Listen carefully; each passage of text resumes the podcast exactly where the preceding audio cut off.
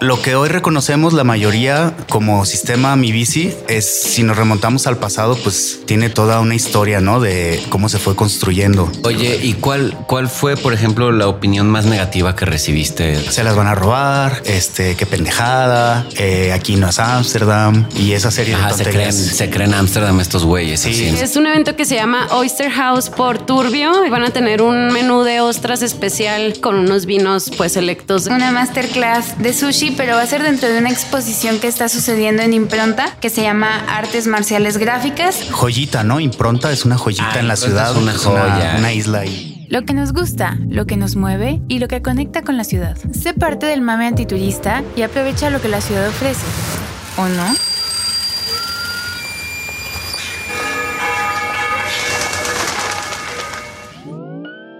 Oigan, pues el día de hoy tenemos dos invitadas especiales. Invitades muy importantes para nosotros, muy queridos y que han hecho muchísimo por nuestra ciudad, por nuestra área metropolitana y nos han ayudado directa e indirectamente para vivir y transportarnos mejor. Les voy a contar más adelante quiénes son, pero por lo pronto les quería dar esta calentadita para que se vayan imaginando quiénes pueden ser. Y también estamos aquí, eh, el equipo antiturista Taller Ciudad. Está conmigo Kutsieni. A ver, dime un recuerdo en tu vida que involucre una bicicleta. Si es pornográfico el recuerdo, mejor.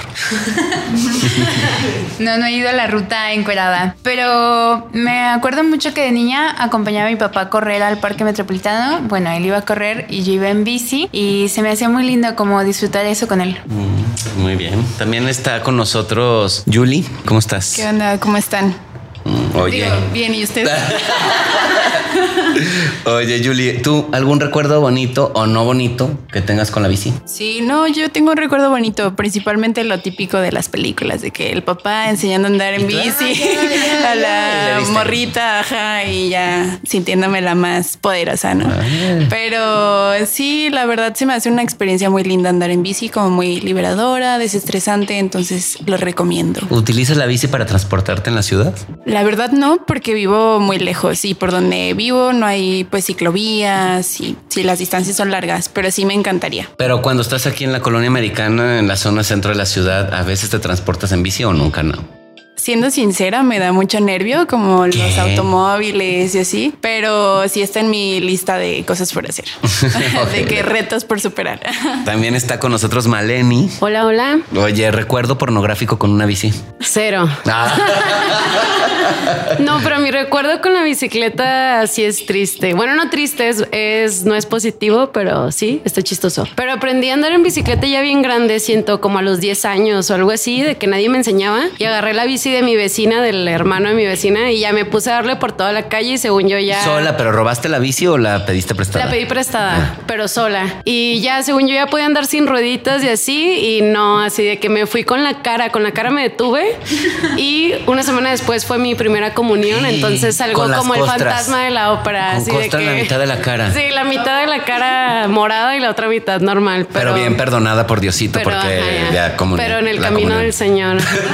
pero bueno, hay dos tipos de ciclistas, los que ya se cayeron y los que se van a caer. Y, Ah, yo, sí. y yo empecé bien. Do- Doble. Ah, doble. A ver, y nuestra primera invitada es Gaby Becerra, parte del equipo de Bécate Bici Pública. ¿Cómo estás, Gaby? Muy bien, gracias por la invitación. ¿Un recuerdo de tu infancia con la bici? Pues yo creo que igual coincido como de niña, era un- es un recuerdo muy liberador. Yo anduve en bici en el pueblo de mi papá y era como demasiada autonomía, ¿no? Y podías recorrerlo por todos lados y ese es como mi, mi recuerdo favorito. ¿Y algo malo que te haya pasado en la bici? Pues la primera vez que agarré la bici pública me caí. Ah, sí. Sí, de ladito, pero Estre- estrenón. sí, pero salí éxito, salí victoriosa. Y, la- y continúas usando la bici pública. Sí, claro. No, eso no te detuvo en tu carrera de la bici pública. No, para nada. Y tenemos también aquí con nosotros a Mario Delgado. A ver, Mario, tú una historia alrededor de la bici. Bueno, gracias por la invitación. Saludos a todos los que están por aquí, todas las que están por aquí. Muchos recuerdos, parte, la gran parte de mi vida tiene que ver con la bici. Una vez con el Redman, mi primo, salimos de su casa en Santa Tere, íbamos al parque y nos dejamos llevar, nos dejamos llevar, bajamos federalismo, federalismo hasta en División del Norte, en circunvalación. Yo empecé a reconocer la parte norte de la ciudad. Teníamos 6, 7 años, yo creo. Y un poco me entró el nervio porque le dije, oye, yo por acá vivo, cabrón. Y normalmente con mis papás voy en coche a lejos, a tu casa. Pues entonces me asusté y llegamos a casa de mis tías de noche y toda la gente estaba espantada porque pues, nosotros estábamos en nuestro paseo, ¿no? Llevaban dos horas perdidos en la no bici. sé cuánto, En trance. Felices, pero, pero Y eso que ahí todavía no fumaban, quiero creer, ¿no?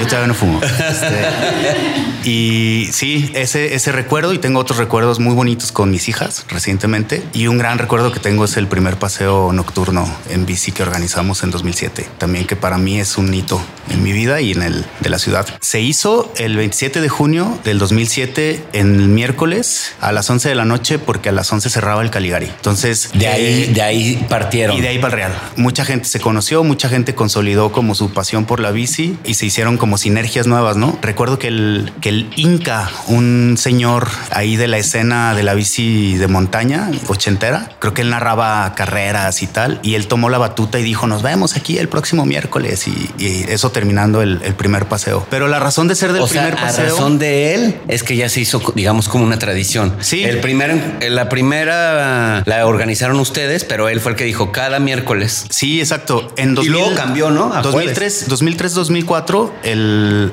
la pandilla así de Rizoma, el que en su momento era como el underground y Ahora ya son los, los andares del, del, para nada, del americano. Para nada, para nada. Influenciados por la generación beat. Los leaños del americano son. No, no deformes la conversación. Estamos hablando en serio. Este, ellos, ellos, y bueno, voy a decir nosotros nada más que ellos porque yo no estaba. En 2003 y 2004 hicieron como tipo manifestación en bici sobre Hidalgo desde Américas hasta el centro. Y en el centro se terminó con un picnic a manera de protesta por el, como un poco el reclamo por el espacio público, ¿no? Entonces no existía ni la vía recreativa. Entonces con ese antecedente, en una borrachera en mi depa donde yo vivía, eh, con otros amigos también de la, de la bola, pues dijimos, estábamos como nostálgicos, ¿no? Por ese tipo de acciones y decidimos pues organizar el paseo popular nocturno. Entonces la convocatoria fue un poco más allá de lo que se había hecho por ejemplo, con la- nuestras amigas y amigos que trabajaban en el periódico, este, O sea, más estratégica, digamos, Sí, la sí, convocatoria. entonces, exacto. Entonces, en las columnas de opinión ciudadana ha- hacíamos alguna critiquilla y se, y se empezó a hacer como todo ese, como esa estrategia para ir al paseo con más fuerza, ¿no? Entonces, en los paseos anteriores iban 40, 30 personas y en este paseo 2007 fueron 350 es lo que te iba a personas. decir, pero entonces del 2003, 2004 empezaron, pero esporádicamente de vez en cuando los paseos nocturnos. No, es que no había paseos nocturnos y no era una cuestión, no era, una- no era una finalidad.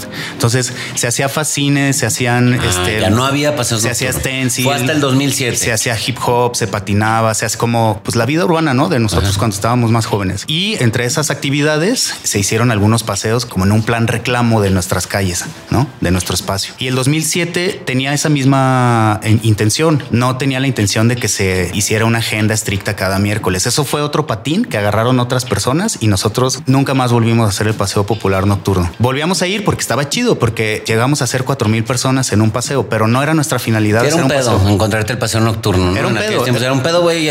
Chin, como el tren en Inglaterra, ¿no? Aquí cuando te toca cruzar Inglaterra Ajá. y ahí está así media hora y siguen los vagones del tren. así Sí, o, era el paseo o nocturno. o como el 70% de las personas que camina y es un pedo cruzar cualquier calle. Cualquier, cualquier avenida. No más Bueno, que era un día a la semana y no pasa nada. Bueno, pues más adelante ya se dieron cuenta quién está con nosotros. Están Mario Delgado y Gaby Becerra de BKT Bici Pública y nos van a seguir platicando de su versión de ciudad y vamos a estar platicando más adelante con ellos. Ahora nos vamos directamente a nuestra agenda platicada número 38 del 5 al 11 de octubre del 2023. Y comienzo yo, porque el día de hoy, a las 6 de la tarde, va a haber un recorrido de cantinas que nos invita el municipio de Guadalajara en arroba te quiero punto Guadalajara. No estoy muy enterado de cuáles son las cantinas que va a haber en la visita, pero seguramente serán varias del centro a las que todos, todas y todos hemos ido y hemos salido involuntariamente en malas condiciones. A veces hemos salido muy contentos y risueños y a veces no tanto. Ah. Pero bueno, esos recorridos que hace nuestra ciudad son muy importantes y vale mucho la pena aprovecharlos porque no las hay todo el tiempo. Y sí, uno de los valores importantes que tiene el centro es sus cantinas y conocer personas a través de beber un tequila, una cerveza o un cantarito o cualquier cosa que haya en una cantina y aprovechar sus botanitas. En el caso de la fuente, que lleguen los señores a venderte cacahuatitos y papitas y así, pues está bien chido, ¿no? Y contar nuestras historias y nuestras anécdotas y encontrarnos ahí y luego tomarnos fotos y después jugar a los toques. Toda una tradición. Toda una tradición. Yo creo La que va a bici estar padre. ¿Eh? de La fuente. La bici tradicional. Y de la, y la tradicional bici de la fuente que están ahí, que todo el mundo dice que un día la dejaron ahí abandonada, pero nadie tiene la certeza si es real o no. ¿va? Un mito más en nuestra. Un hito más en la ciudad. Pero está muy hermoso pensar que sí, ¿no? Y el grupito ya al centro, ¿no? Entre las dos columnas. Y también nada loca la idea de empeñar tu bici por unos tragos, ¿no? Muy actual, ¿no? Pero también te voy a decir algo. ¿No les parece que las cantinas tienen un, una acústica y un sonido particular? O sea, yo pienso en la fuente y pienso en el ruido entre la música ambiental, la rocola o la música en vivo, el ruido de las personas, las copas, el vidrio, las cervezas, el hielo, todo, no sé. Yo también, pero creo que es la gente. O sea, las cantinas es la gente. Es Por la ejemplo, gente. otros bares que no son cantina sí tienen otro, otro feeling, otro, bueno, otro, otro ambiente para Sí, no hablar sí, sí. nada. Como tienen como otro ambiente y, y lo propicia la música, súper todo el asunto y las cantinas no tienen como esta parte irreverente de Irregular, ¿no? Sí, Así, como improvisada, aunque dentro de su metodología, ¿no? Los meseros, los que sirven, Ah, son unos maestros. unos maestros, dominan a la, dominan a la clientela en el buen sentido y dominan su oficio, ¿no? ¿Cuál sería la bebida típica de cantina? ¿Un tequila? ¿Una sangrita? ¿Una, banderita? ¿Una hierbabuena? ¿Unas nalgas? Una, una hierbabuena, yo diría. Ya antojaron. bueno, pues esto va, va a suceder este jueves, o sea, hoy a las 6 de la tarde. Eh, busquen más información en arroba te quiero punto Guadalajara. Tú también, Kutz, nos vas a contar de algo que es hoy, pero a las 7 de la tarde. Sí, yo les voy a contar de un evento que me tiene muy intrigada, porque ya saben que me encanta el sushi, que es una masterclass de sushi, pero va a ser dentro de una exposición que está sucediendo en Impronta, que se llama Artes Marciales Gráficas. Entonces, ajá, una de las activaciones que van a hacer ellos es una masterclass de sushi. De sushi. De sushi. Con los chefs Jaciel Jaime y Jonathan Martínez. Pues me llamó mucho la atención, ¿no? Esto de mezclar el arte con la gastronomía. Tiene un costo de 350 pesos y está, va a ser en impronta. También pueden contactar a otro espacio GDL, que si no los han visto, tienen muy buenos memes de arte. Sí. Se, se la, se la turbomaman, ¿no? Sí. Y con César de Detener. Pues, pues ven, pura, pura diversión aquí en, el- en la agenda platicada. Joyita, ¿no? Impronta es una joyita Ah, en la ciudad. es una joya. Una, isla ahí padrísima en Es- el barrio. y ha generado mucha, mucha cosa alrededor de lo que sucede ahí con ellos. La verdad está increíble Impronta. Si no quieren ir a esta masterclass, de todas formas, de verdad, asistan a Impronta, compren sus ediciones bellísimas que tienen ahí, impriman con ellos, tienen unas máquinas de impresión clásicas be- bellísimas y tienen unas técnicas increíbles. Y hablando de técnicas, Yuli, ¿nos vas a platicar de técnicas de collage? Sí, les traigo un taller que estamos organizando aquí en Taller Ciudad, en el marco de sindicato. Invitamos a Mariana de Alba, que es una artista tapatía, pero que actualmente reside en Ciudad de México, entonces viene de vez en cuando y pues la invitamos a impartir este taller que se llama Técnicas de Collage. Es el sábado a las diez y media. La verdad, yo soy súper fan del collage. Ahora que hemos trabajado en el directorio de creativos, la verdad encuentro cada artista que hace obras bellísimas. Entonces me emociona muchísimo pues aprender de la mano de Mariana, pues la técnica, o sea, nos va a dar desde una introducción de pues del arte, o sea, del collage. Como de la historia del collage y Ajá. de la técnica misma. Sí, justo y de la mano de muchas referencias de la técnica, elaboraremos nuestro collage y ya al final presentaremos los resultados. La verdad está a súper buen precio de que 300 pesos se pueden inscribir en nuestro link de Passline que está en nuestro link tree en nuestro perfil y pues los esperamos para saludarnos y pues pasarla muy divertido y explotar nuestra creatividad. Aprovecho tu anuncio para platicarles, como ya les habíamos dicho, que estamos trabajando en un directorio de creativos antiturista. A principios de año presentamos nuestro directorio de productores locales antiturista y este año estamos trabajando en el directorio de creativos. Son 500 creativos de diferentes técnicas y disciplinas y quien quiera participar estamos en las ultimísimas, pero pues escríbanos al arroba taller ciudad o arroba antiturista también. Ahí estamos trabajando mucho, un gran equipo haciendo una selección por supuesto tratando de, de encontrar lo más representativo de cada una de las disciplinas, pero pues no siempre se puede, así es que por favor ayúdenos, necesitamos de ustedes. Y hablando de creatividad, me gustaría que me platicaran nuestros invitados, Mario y Gaby, cómo ha sido trabajar en un proyecto tan importante como mi bici que ha modificado la manera en la que nos transportamos en la ciudad. Y siento que eh, lo que sucede al tener un sistema de bici pública o bici compartida como mi bici, a mí me gusta ser miembro de mi bici, no la uso todos los días, pero me gusta saber que lo tengo y yo como vivo en una zona muy céntrica, cuando voy a salir en la noche a cenar o incluso a tomar algo, lo que sea, siempre utilizo eh, mi bici. Pero ¿cómo ha sido para ustedes, digamos, trabajar con una ciudad en la que la gente no estaba acostumbrada a utilizar la bici y cómo han ido viendo esa evolución de nuestra ciudad y nuestros habitantes? ¿Cuánto tiempo tenemos?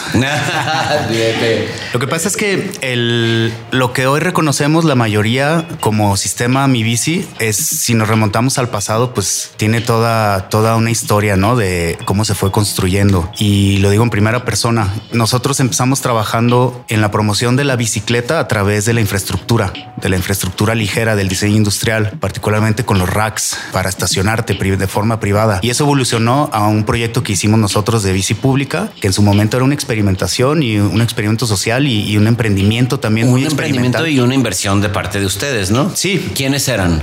Los que bueno, empezaron? iniciamos eh, Rodrigo Vázquez, diseñador, propietario y bueno, eh, director y fundador de BKT Mobiliario Urbano también, una empresa hermana y José Bru, Villaseñor. Él domina como toda la parte de la inteligencia administrativa y financiera y estratégica ¿no? de la empresa. Y yo también como diseñador industrial, pero más enfocado en la parte operativa del sistema hoy. En el uso, en la experiencia del que la usaba. ¿o qué? Sí, sí, es- así es eh, como lo que está tras Estamos hablando de, de Bicla, ¿no? Estamos hablando de los inicios Sí. de esta apuesta muy adelantada a su Sí. época, que fue Bicla en el 2007. Empezamos nosotros a experimentar en 2006, pero en 2008 nos constituimos formalmente como empresa. De 2006 a 2008 ya teníamos consolidada una red de equipamiento de ciclopuertos en la, en la calle, en la ciudad de Guadalajara, en distintos sitios. Y esa infraestructura o ese capital lo tratamos de aprovechar ofreciendo bicicletas en préstamo gratuito en su primer fase. Y ahí es cuando nace BKT Bici Pública. Compramos unas bicicletas, las disfrazamos, digamos que el proveedor eh, en su momento era Turbo, una empresa de San Luis Potosí de bicicletas. Nos vendieron 50 bicis como en, en un color blanco, que no era su color de línea, sino que nos, nos atendieron, digamos, como Las especialmente. personalizaron.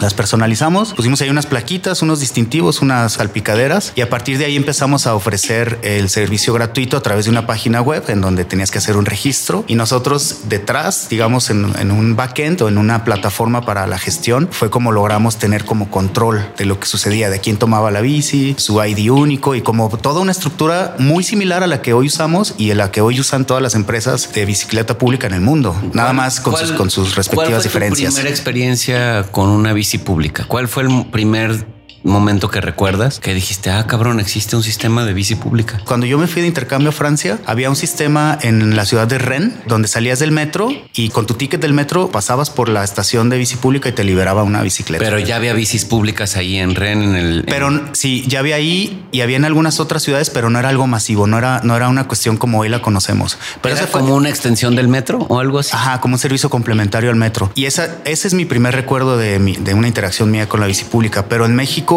nosotros hicimos el primer sistema de bicicleta pública antes incluso que la Ciudad de México, Ecobici. Ahora, lo que logramos hacer fue un sistema colaborativo, semi automatizado, es decir, había una plataforma de gestión, pero la tecnología ni de la bici ni de las estaciones existía. Claro. ¿no? Pero lo que fuimos desarrollando fue la capacidad de operar, el entendimiento del, del modelo de negocio, el entendimiento de cómo insertarlo en la, como política pública y una serie de cosas que son hoy necesarias e indispensables para, para verlo realidad, ¿no? Oye, ¿y cuál, cuál fue, por ejemplo, la opinión más negativa que recibiste desde al principio? se las van a robar, este, qué pendejada, eh, aquí no es Ámsterdam y esa serie Ajá, de tonterías. se creen Ámsterdam estos güeyes. Sí, así, es ¿no? una- sí, a veces que nos- nuestros amigos y, y amigas salíamos de noche, eh, de cantinas, por cierto, este pasábamos, no sé, por algún antrillo o algún antro con otro perfil de gente y nos decían de cosas, ¿no? O sea, aquí no es Amsterdam y no sé qué, puras tonterías. Pero respecto a la bici pública era como, normalmente teníamos apoyo de los que nos rodean porque afortunadamente nos rodeamos de gente creativa, de gente que, que, que tiene ganas y que tal y tal, ¿no? Qué chido. Bueno, Sí. entonces después de eso evoluciona Bicla Ajá. a Bécate mi bici. No, Bécate Bici Pública de 2008 a 2010. El proyecto era gratuito, tenías chance de usarla tres horas y devolverla, devolverlas al mismo sitio. Y en 2010 lo que ofrecíamos era que ya del Caligari te pudieras ir, por ejemplo, a Peligro al Fondo, ¿no? Digamos, no existía,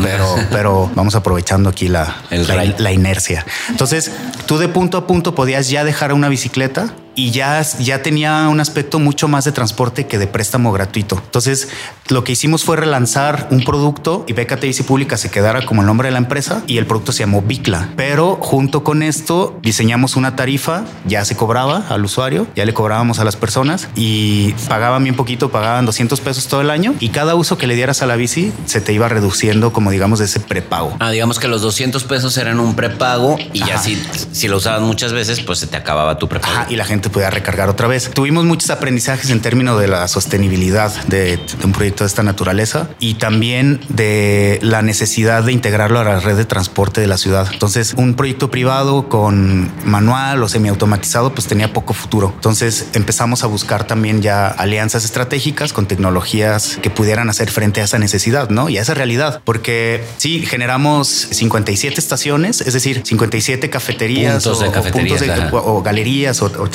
eran parte de Bicla, pero y teníamos 5 mil usuarios. Esos son los números que recuerdo. Que no está mal. No está nada mal. No. No está nada mal. Pero se usaba poco. ¿Por qué? Porque Dear Dear, ¿no? De Paulina Magos. Abría a las 10, no me acuerdo, y Caligari a las 9. Y así todas las, las los Y tenías que la sacar red. las bicis, ¿no? Y ponerlas y... Y además, si tú tenías una reunión en Lerdo de Tejada y Chapu y el café de ahí abría a las 11, pues No alcanzabas a no, ver no- dónde no- la dejabas. No, no, no tenías posibilidad de llegar a las 9 a ese sitio en este sistema. Entonces era una limitante, por ejemplo. ¿Y cuándo fue cuando ya dieron, digamos, el salto y, y se constituyó mi bici? ¿Cómo fue? Bueno, Mi Bici eh, es un programa del, del gobierno del estado. Ajá. Desde la administración pasada. Y lo que hizo el Estado fue articularlo como política pública y empezar a buscar a través de licitaciones internacionales abiertas la mejor tecnología. Coincide que desde 2014 para acá, 2013-2014 para acá, hubo como un estancamiento en, en la industria de la bici pública y sobresalieron algunas este, empresas Compañías. nada más. Por ejemplo, la de Ciudad de México, la, la empresa que proveía el, el- equipamiento allá, no siguió evolucionando como tecnología. Entonces, por eso recientemente Se la Ciudad de México decidió cambiar porque ya era obsoleta y no hay una, no, no hubo una continuidad. También en Barcelona, que eran las mismas, ¿no? Se cambiaron. mis- mismo caso, En, mismo en caso. Bicing. ¿Se sigue Sí. llamando Bicing? Sí. Bicing. Sí, mismo, mismo caso, ¿no? Y entonces es en, es en, en 2014 cuando, cuando se, se da ya como política pública en la ciudad. Ahora Pero ¿cuándo, nosotros se- ¿cuándo empezó a funcionar ya el se sistema inauguró Mi en diciembre de 2014. O sea que el próximo año cumplen 10 años. Sí. Como mi bici, pues, Sí. operando mi bici. Así es. Pero nosotros como empresa experta o especializada en la operación de bici pública tenemos desde 2006. Desde el 2006 ya. eh, Formalmente. Formalmente. Formalmente desde 2008. De hecho, este, este año estamos cumpliendo 15 años y los estamos celebrando ahí con varias actividades. Cantinas, que- sí. que- varias, varias-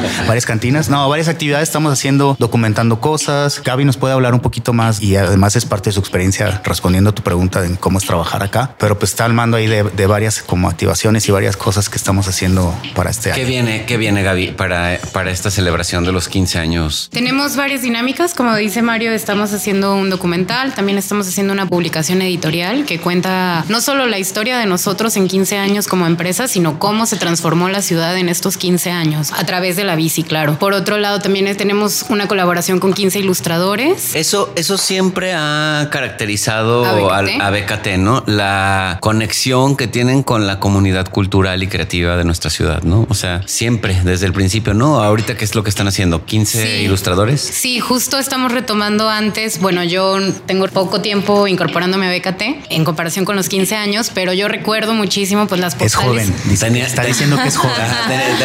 En, en estos 15 años yo tenía cuatro cuando empezaba Tampoco.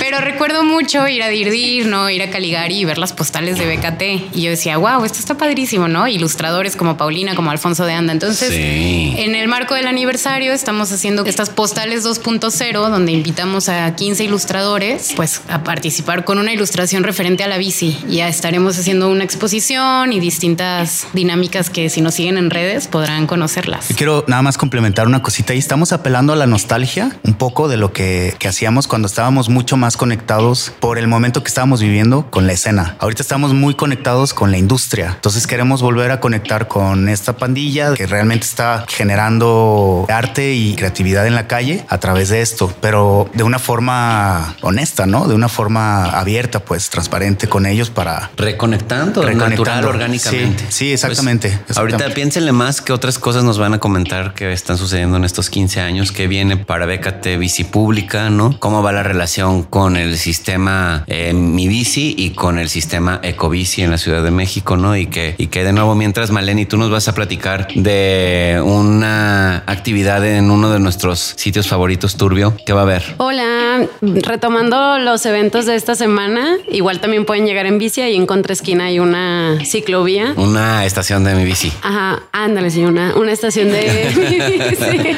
Pero es un evento que se llama Oyster House por Turbio. Es este domingo, a las, empieza a las 3 pm, pues desde que abren. Es ahí en Pedro Moreno, esquina con Argentina, y van a tener un menú de ostras especial por Oyster House, que ellos tienen una granja de ostiones en Baja California Sur, y pues ellos se dedican a cultivar ostiones de manera sustentable en el mar. Vienen con sus ostras cultivadas desde allá para probarlas aquí con unos vinos pues selectos de Turbio. Lleguen temprano porque Turbio pues desde que abren se llena, aunque ya tiene una terracita allá afuera. Sí, te iba a decir, Sí, no he logrado ir a la terracita, la inauguraron la semana pasada, creo. Sí, tiene como una semana yo creo. Y este, pero ya les surgía, ¿no? Les hacía mucha falta más espacio en turbio y así abierto. Sí, Y con para un, un día como de ostiones y de ostras, creo que, que pinta bien la terracita. Sí, suena muy bien y pues aprovechar que aquí todavía es verano, al parecer.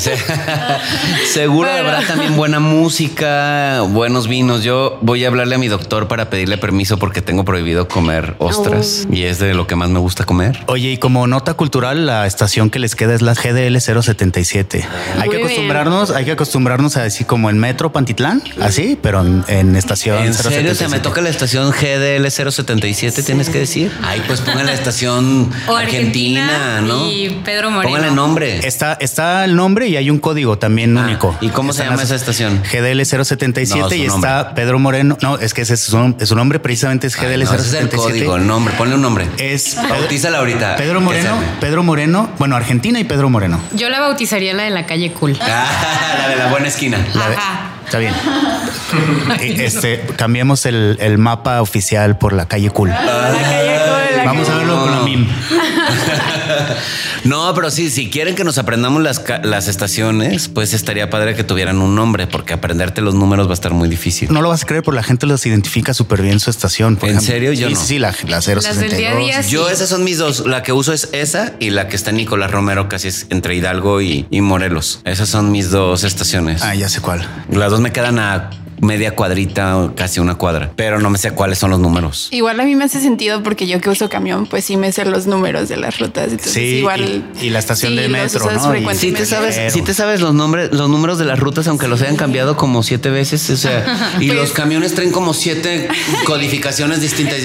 La 51B, pero ahora la 11014, pero la, o sea, ya no se sabe cuál es cuál. O sea, me sé el que ha estado por muchos años. Ajá, siempre O sea- es como que si me llegan y dicen T08, digo, el que Ah. antes era 634. Es y ya. 629. Ajá, sí, sí, sí. Y así ya me ubico. Pero sí, Igual un, sí. un próximo programa de la semiótica del transporte público estaría bueno también. Ahí la llevan, Ahí la ¿no? Ahí la llevan, Han hecho un trabajo en organizar nuestro transporte público, ahí la llevan. Les damos tip, pues también unifiquen los números, ¿no? Convénzanos. Por favor.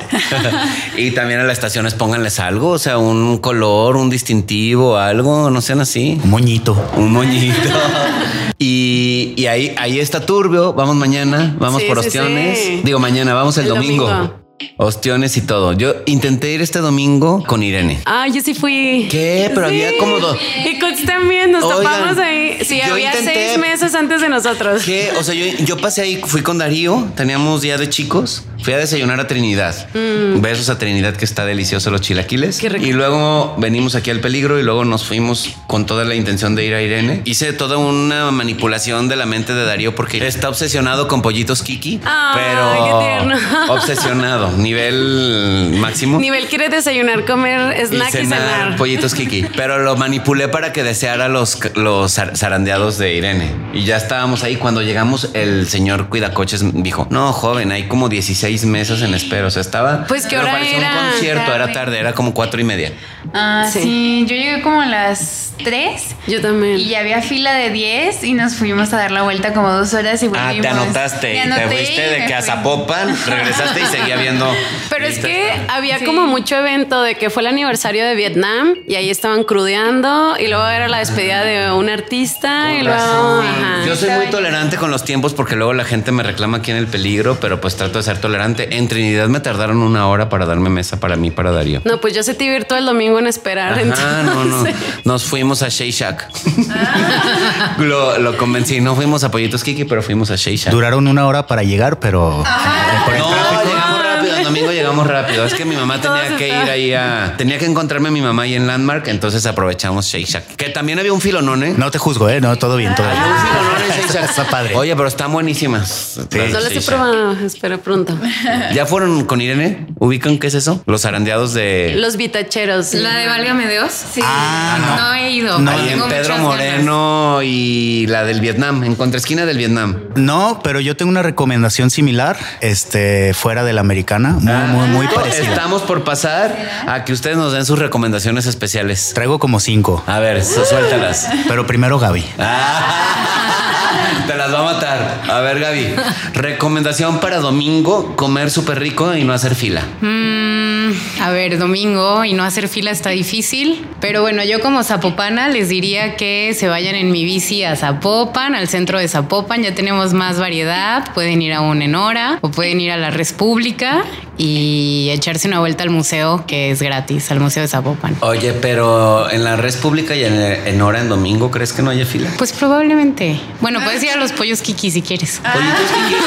Pollitos Kiki, hay, hay, horas en las que no Ah, hay fila. mira, donde hay menos fila es un lugar que se llama Punto Ensenada, que está cerca de Pollitos Kiki, pero en una calle me parece que es paralela. Y ¿Hacia los estadios o hacia Aureliano Ortega? hacia los estadios. Ok. Es un lugar pequeño, pero muy rico y no suele tener fila. ¿Y tú, Mario, cuál recomendación nos traes? ¿Con qué, en, como, con qué En, lo- en el características? zarandeadismo. Ah, bueno, el de jueves a domingo está el desconchadero de Caguas. Esa puerta cerrada está por el Auditorio Benito Juárez y excelente, increíble, riquísimo. En serio, oye, oigan, en el posteo de esta semana del podcast, en el posteo en el feed, vamos a poner la información de todos estos lugares secretos para que los busquen. Va, ese está, ese está súper bueno. Solía ser una fábrica de blocks de cemento, eh, la bloquera y Fabiola y el Caguas pandémicamente se aventaron como el experimento y Ah, tienen resulta Irene, aquí tuvimos invitada a Irene, la de Válgame Deus, que así Sí. en la pandemia se animó. Sí, yo muy similar. Yo no he ido con Irene, he ido al Válgame Dios,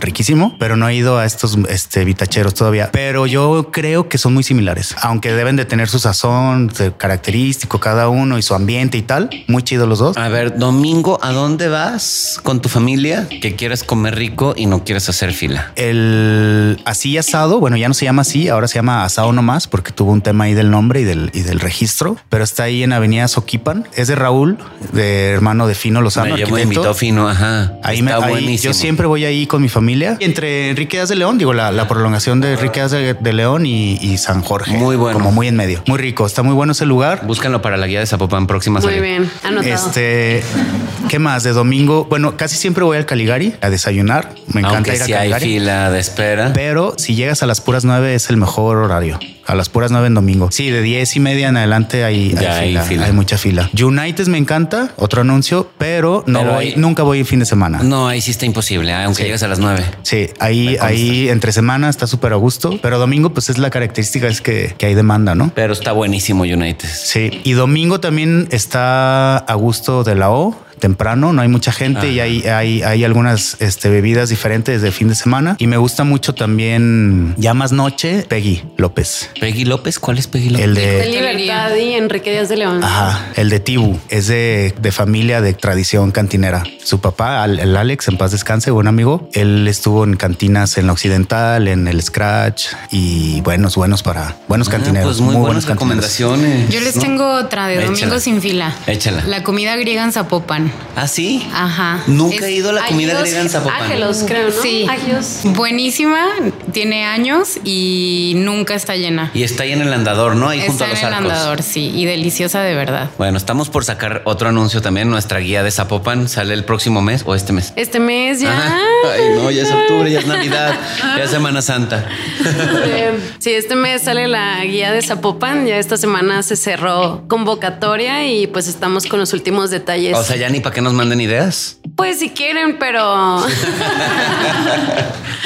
pero sí, sí se puede todavía. Pues hacemos ahí un ajustillo. Oigan, a ver, bueno, antes de despedirnos, quiero que me platiquen un poquito cómo va a estar estos planes a futuro de BKT Bici Pública o de Mi Bici, porque ustedes están enterados también de lo que va a estar sucediendo. Me imagino que tienen algo de información también acerca de la infraestructura ciclista para nuestra ciudad. Si se sigue promoviendo que haya más ciclovías, estoy enterado de que a lo mejor va a haber otro carril bus bici, que siento que el de Hidalgo ha funcionado muy bien. El de No Hidalgo sé. está chidísimo. Es Está un- chidísimo. Eso, eso sí, este fue un gran acierto, una buena apuesta y yo creo que les quedó muy bien. Y duró la queja de la gente que, que, que siempre se queja, no, pero duró muy poquito comparado Sí. con cómo lo empezó a respetar la Pero ciudadanía, también los Javier coches. Mina, también Javier Mina fue algo como smooth, ¿no? Así como, como muy suavecita la implementación. Sí, sí. Creo que esta ciudad ya tiene un poco eso, ¿no? O sea, ya, ya hay normativa que cuando construyes algo nuevo se considera infraestructura ciclistas como terreno ganado de histórico de, de Pues todos. porque está en la agenda, ¿no? Del gobierno. Como tú dices, empezó Sí. la administración estatal pasada y ha seguido Sí. continuando ahorita. Esperemos que siga en las siguientes administraciones. ¿Y qué onda con Provi?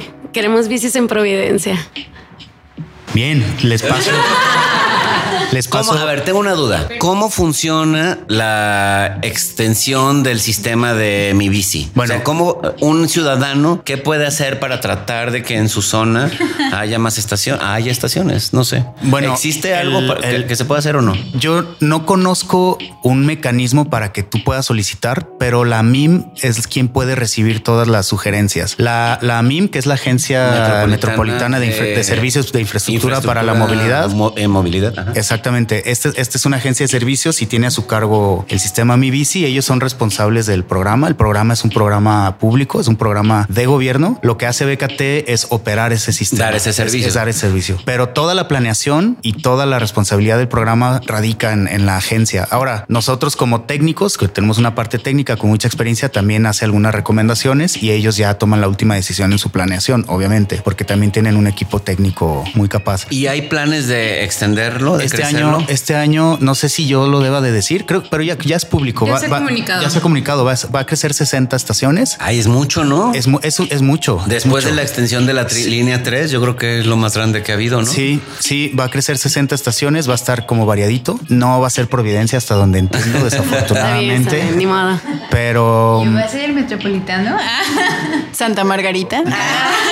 Van a, van a, me parece que se va a ir más al oriente de la calzada para allá. Ah, qué bueno, también está bien, es muy necesario. Es muy necesario, hay demanda, hay demanda de viajes y es un polígono que tiene la, la infraestructura necesaria. Entonces está bien, va a estar chido, va a complementar mucho su Bueno, crecimiento. me parece que cada vez se, se gana más terreno, ¿no? O sea, y también ah, eh, la respuesta de nosotros como usuarios también ha crecido, ¿no? También a partir Sí, de claro. la pandemia también creció muchísimo. el Y en la pandemia tuvimos muchos rezagos a, a partir de que las cadenas de suministro, por ejemplo, se rompieron a nivel mundial. Entonces mi bici hoy, hasta hace poco, estaba sufriendo un rezago de falta de refacciones porque no había quien suministrara En el nada. mundo, en- en el mundo. Entonces, este, estos últimas semanas estamos muy contentos porque finalmente hemos estado renovando las, las bicicletas en su gran mayoría y se nota. O sea, ya el servicio volvió a lo que estábamos acostumbrados. Ahí un aplauso para todas las instituciones del La estado. red de- sí, bravo.